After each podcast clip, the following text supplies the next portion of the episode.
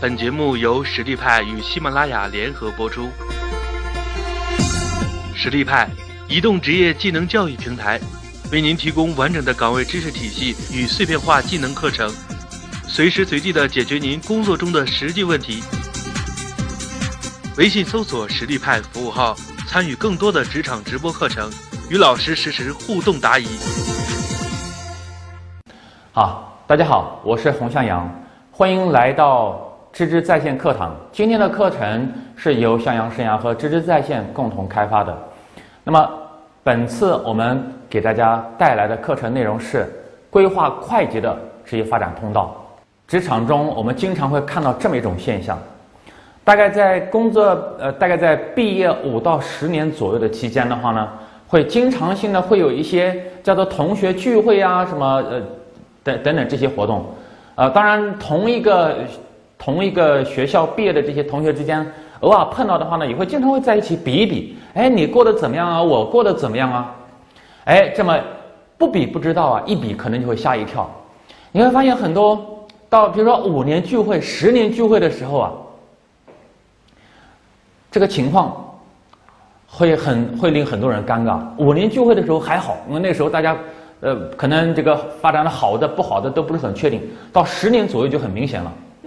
前几天我们过来咨询的一个客户，他就在讲，他为什么来做咨询呢？啊，因为他说，前段时间他们这个高中同学了做了一个十周年的一个聚会。这个十周年聚会呢，他自己本来感觉他自己已经是某家公司的一个，因为已经是一个他已经是一个采购经理了嘛，哎，感觉起来应该还不错。哎，一比就是一开始感觉不错，但是。一旦同学一聚会，他就发现不对劲啊。有几个同学的话，他已经是公司的一个这种总监的级别的了。有几个公同学的话呢，自己有自己的公司，收入啊、个地位啊都相当的不错。还有两个同学的话呢，已经是业内很知名的一个人士了。然后，当然还有一些同学可能是呃远不如他了，还在为自己的生活。去发愁，那可能工作还不稳定，还在考虑这工作要不要跳槽啊，什么等等这些这个状况。一比较发现，同学之间的差异很大。那么我们要思考的问题是说，那到底是什么东西影响他们的发展速度的呢？哎，当然，如果要展开说呢，确实有好多方面的东西。那么我们今天说其中非常重要的一个规律性的内容，这就是我们所说的员工的，或者说最。职场个体的职业发展的基本的模式。那么，如果你懂得这个模式，并且会运用这种模式中间的规律的话，那么你的发展速度就会很快。如果你不懂这些模式，不懂这些规律，和你的发展速度肯定就会比较慢一些。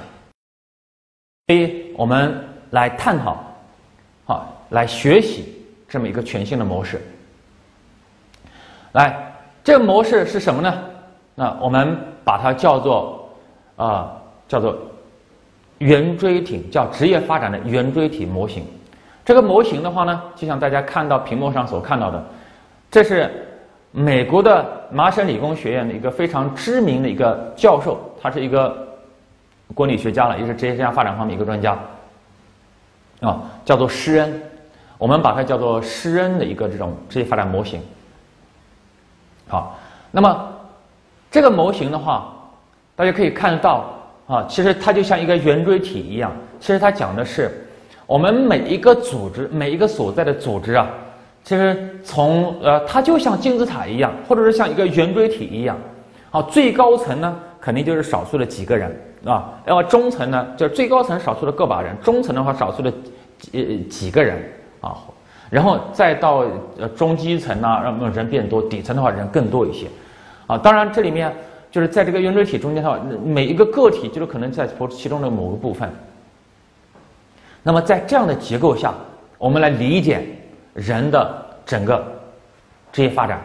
那么大家从图上可以看得到，那他把人的发展的话呢，分成了几个维度，一个叫做我们叫做职级维度。第二个叫做职能维度，还有一个叫核心维度，以及叫做组织间的维度。也就是说，每一个人在职场的发展的话呢，他有这么一个四个维度来考虑自己的发展。那么，下面我们就来谈一下，哎，这个各个维度到底是什么含义，以及它怎么样去能够帮助我们发展的更快。好，首先我们来说一下职级维度。所谓的职级维度，就是沿这个职务的等级来垂直向上的一个运动，垂直向上的一个移动方式。也就是有，就是沿着台阶不断的往上爬了，啊，这个这个纬度的话，其实大家是最好理解的。也就是说，在平时的大部分的公司里面，就是这么一个概念：从助理，哎，慢慢从助理，慢慢开始发展到一个专员，接上来可能叫主管呐，或者叫经理呀，或者叫总监呐，什么总裁啊等等，就就这么一个，就这样子的一个一个一个发展线路。那在今天的职场上，实际上面我们可以这么来说。绝大部分人所追求的发展线路都是这么一个发展线路，啊，那么我们要考虑的问题是，会，这这样就是直接的这么一个发展，它就一定是最快速的吗？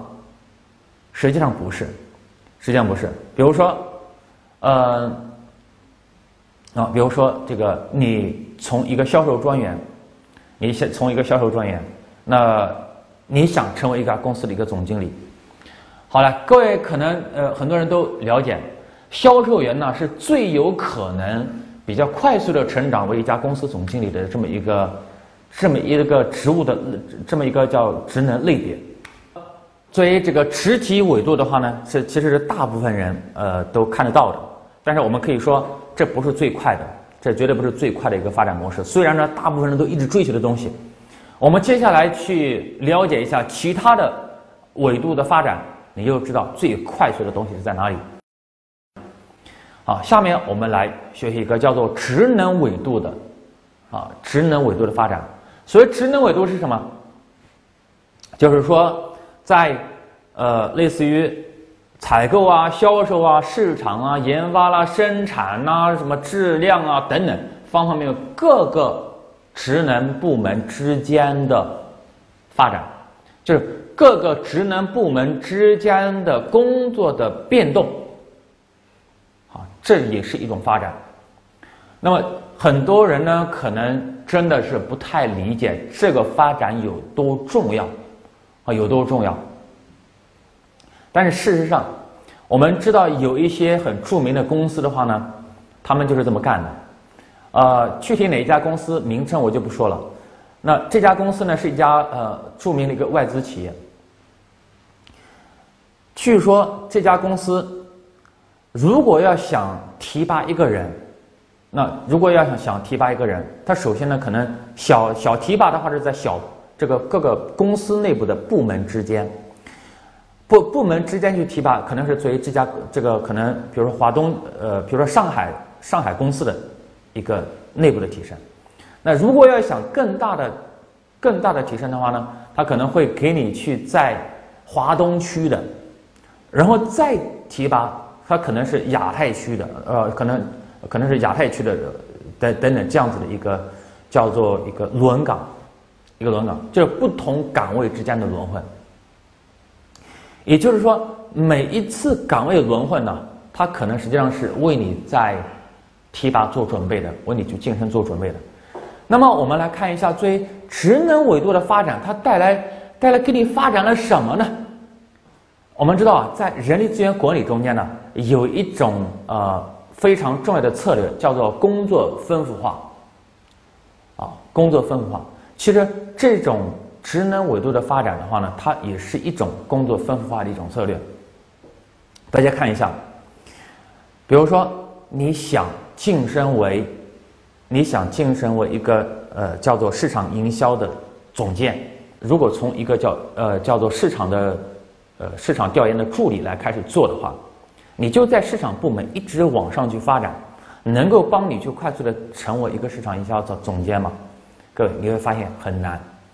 通常这时候，如果说在市场部门的各个职能细分职能中间，你有一些这种轮岗，然后再来，如果说你还懂销售，这个空间可能就很大。但是如果说销售是你最懂的部分，然后又懂，然后又有这个市市场方面一些这种职能一些历练的话，当然这就更妙了，你的发展速度这就更快了。所以说，职能维度的发展呢，是帮助你储备更加的丰富的知识的。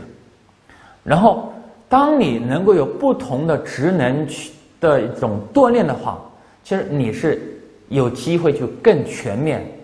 更整体性的去看这家公司，看这个行业，也就是你的理解的高度，会给你去变得更高，变得更全。这样的话呢，是有助于你更好的发展。再举例，你也想成为一个人力资源的一个总监，啊，人有个规模性企业的人力资源总监，那么这时候我们要思考，那么这些假定。啊，你是从一个人事专员来做起的，从人事专员做起的，那你怎么样才能够成为一个人力资源的一个总监呢？在这个过程，我想可能呃有过相关的一些理解的话，基本上就会知道，你光懂一般的人事的工作是不够，你还得懂绩效，你还得懂培训，你可能对你对招聘方面还有很好的一些理解。才行。那么你怎么去获得这些知识或者相关的一些能力？最直接的，就是叫轮岗，叫轮岗。那么轮岗的话，组织内部的轮岗机会是最多的了。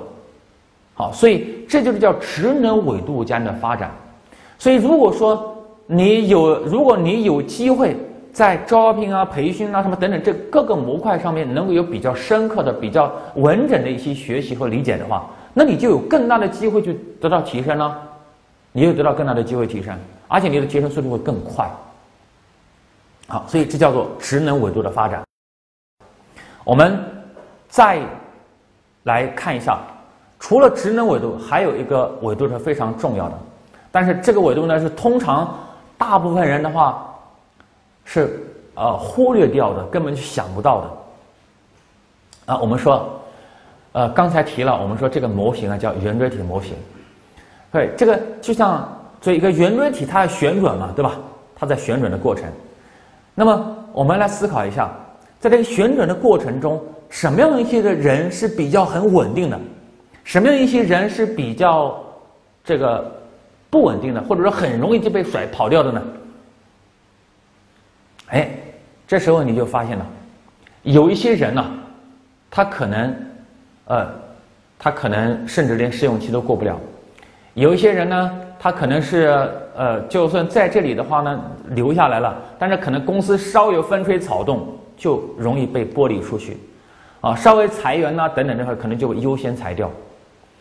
那是什么东西影响他的呢？我们说，这个就是我们在圆锥体模型中间谈的一个维度，叫做核心维度，叫核心维度。是核心维度，是一个员工的核心维度，决定了他在这家公司的这种稳定性。哎，什么叫啊？我们简称哦，我们把这个核心维度简称叫核心度吧，来评估它的一个核心维度的程度，叫就叫叫做核心度。那么什么叫核心度呢？所谓核心度啊，就是一个人能够分享公司核心秘密的程度。那么核心度越高，你的稳定性。就越稳定。来，我们看一下，我们还是来看一下这张图来看。大家看一下这一个圆锥体的模型哈，这个圆锥体的模型是这样子。所以核心在哪里？我们来思考一下，这个核心是在哪里？或者说，这个作为一个组织来讲，它的什么才是核心？对吧？你认为什么才是核心？好，没错。其实那个核心啊，就是这个部这个公司的主要的。叫做实权人物，通常可能叫董事长或者叫总经理，啊，或者叫做总裁啊，不同的叫法了。其实真正的所谓的中心啊，就是那个实权人物。那么下面我们要去看的是你的核心度的多高，就你离这个核心人物有多近。你离核心人物越近，你的核心度就越高。你核心度越高，你就有机会分享到公司的核心秘密。说了半天，各位可能会想啊，我分享的核心秘核心秘密有什么好处呢？来讲个故事给大家。有这么一个人，叫做张志明。张志明这个人呢，可能很多人不知道啊，不知道他是谁。但是我们说哦，说一个人呢，大家可能就比较清楚了。张志明是谁呢？是国美电器总裁黄光裕的妹夫。好，这个够清楚。啊，这样子的话呢，可能大家要对这个有个概念。那个这个张志明的，就是近年呢，他的发展是相当了得了，是有个很很好的发展。但他的起点是什么呢？可能这个大家不容易理解。他的起点呢，其实是一个司机。毕竟他，毕竟哈，毕竟他只是一开始的身份就是一个司机了，所以他核心率一开始未必有多高。但是因为他有个。他实际上面一个就是这种工作的一个关系嘛，工作性质的关系，他有最大的去近距离的去贴近这个核心人物，所以这时候可就有这个机会，所以可能是情况就是这样，哎，黄总说，哎，这个小张啊，我有个事情你帮我办一下，哎，一办之后，发现办的挺溜的嘛，办的挺顺的嘛，哎，接下来那就有机会又一个比较可能稍微重要一点的事情，哎，小张，这事情你来安排一下。哎，张志明同志又办得很好，然后再加类似的事情，慢慢慢慢，他的发展就可能会很高。那么这样的话呢，只要一旦建立起基本的信任的话，他的核心度啪就上来了。那上来的结果是什么呢？我们看到从张志明的履历上，大家可以分析一下，他一九九三年进入了国美，一九九八年就跟黄光裕的妹妹结婚了，然后。当然，这个这个他肯定是结婚的时候已经是达到相应的一个地位了嘛。到零四年的时候，他自己开发了，叫开始担任这个鹏润房地产的总经理啊，具体来运作了叫做国美第一城。然后在零五年的八月份的时候，啊，他的就是明天地产叫明天第一城正式的开业了。他这个在发布会上请到了一个重量级的嘉宾，叫冯小刚。冯小刚在上面说了一段话，这么说的：说明天第一城就如我的，就如同我的电影一样，走的是大众的路线，因此我对他有一种信赖。哎，各位看一下，冯小刚跟他都已经走这么这么近了，都有这么一层关系在这，所以你要看他在零五年的时候已经就发展很好，而这种发展缘起在哪里？他有一个机会。构建了一个很紧的、很重要一个核心度，那么这个核心度帮助了它快速的发展。那这个东西，这种核心度的纬度啊，就是在公司可能真的平时很多人不重视、不注意。那么我们来看，除了这个例子，其实身边还有很多了。我们不妨去分析一下啊，在公司的各个部门中间的话，各个部门中间是不是有一些部门它的核心度就是高？有些部门它的核心度就是比较低一些，啊，那这些我想大家呃自己可以来梳理一下，或者是结合自己的公司的情况来整理一下。那我再讲另一个案例给大家，这也是我们呃前两年我们做了一个案例，这个个案的话呢，他是做公司的叫做呃叫做企划部啊，他是做企划的。其实说是企划部，实际上就他一个人。然后呢，他是总他在这里来做咨询的时候，他是感觉可能，所以在这公司做这个企划吧，然后自己一个人很多思路啊，很多东西的话，就感觉有点就得不到很好的一些支持，学习吧好像也很有限。然后是是不是就是这个公公司嘛，规模也不是那么太大，感觉好像在这里发展有点受委屈一样。然后他就在想啊，是不是这个工作不适合我？是不是我该换？但是自己又拿不定主意，然后就所以到向阳山来做来做个咨询了嘛。我说这时候我们就帮他去分析了一下，分析一看，哇，不得了！表面上是他一个人，但是他工作都跟谁沟通啊？跟公司的总经理直接沟通，而且呢，总经理他就直接指导他的工作，还请别的部门的经理来配合他。他开会的时候都跟谁在一起开会呢？都公司都是由。可能是呃总经理亲自参加的，或者是主持的，或者是这个呃亲自参加的，或者是主持的，然后有各个部门经理共同参加的，也就是他的工作是跟都是跟那些公司的中高层一起来开会的，所以你看这样的话就等于是他有这么一个很难得的机会，就是很快速的把自己的理解层次的认知层次，他的学习啊，他的进步，很多一些问题的一些思考、一些看法，很多一直接就拉到这种经理的层次。各位，你说这样的机会，这样的机会难道不是好机会吗？那你会发现有这样的历练，对于自己后面的一个拓展，其实会有很大的空间的了。所以，那像就这个案例来讲，到最后他一一旦认识到这个核心度的东西。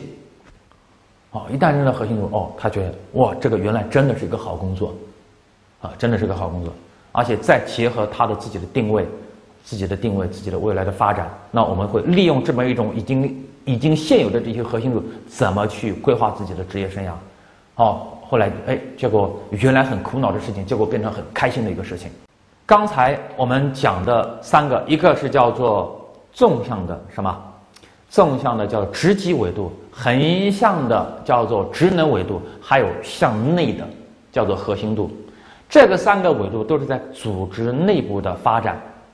那么，问题是，如果说你发现这家公司不适合你呢，怎么办？好，如果是不适合你的话，如果不适合你的话，这就涉及到另外一个维度，第四维度了。我们把它叫做组织间的横向移动，就是组织维度的发展。再讲个故事给大家。呃，我们公司先前有一个员工，有个员工，我们叫他阿杰吧。那其实对公司的忠诚度啊，各个方面来讲都没得说了。公司的就是工作很敬业、很认真、很努力，对吧？能力也不错。然后这个对公司也也也很忠诚，呃，问题就在于说，他想成为一个培训师。各位知道，可能在职业职业规划这个行业来讲的话，早些年呢，不像今天这么一个热门呢。在阿杰在公司那个年头呢，哎，那个时候这个培训还呃在属于这种小范围的一个需求。这个阿杰呢，他想干嘛呢？他想。做一个，他想做一个培训师，他想讲职业规划的专业课。哎，我们会发现，那以他的年资啊，以他的一个专业理解力啊等等这些方面的话，他讲职业规划课的话，哎，你会发现，这个年资尚浅，理解还不到。那这是一个方面，当然另一个方面的话呢，他这个，呃，就是整个市场啊。也没那么大了，也没那么多的课程专业课给你讲啊。大家知道，我们那时候讲职业规划、讲职业规划的课程的话，都是行业内很顶尖的一些人士了，都是就比如像我们像王一鸣老师，我们叫职职业规划领域的泰斗级的人了，就是来亲自去讲这些课，那跟他的级别配称不上，所以讲专业的职业规划没机会。那么如果说不讲专业职业规划，还有什么机会？那是不是可以去讲这个宣讲？啊，营销性的一个这种讲课也可以啊，哎，你会发现，但是他的风格又不擅长这一块，又不适合，但是他就想成为一个培训师，那怎么办？